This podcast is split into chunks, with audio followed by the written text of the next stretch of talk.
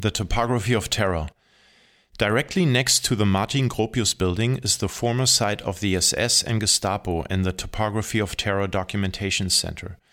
The site extends to the adjacent Wilhelmstrasse, once the great government mile of the Prussian area, the Empire, and also the National Socialists. The desks of Reinhard Heydrich and Heinrich Himmler stood in the so called Reich Security main office. Among other things, the premises also served as interrogation and torture rooms for the National Socialist terror.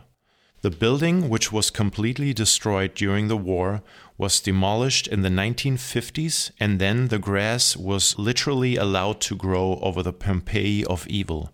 Until the foundations were excavated again in the 1980s, and since 2009, it has been one of the four Holocaust documentation centers in Berlin.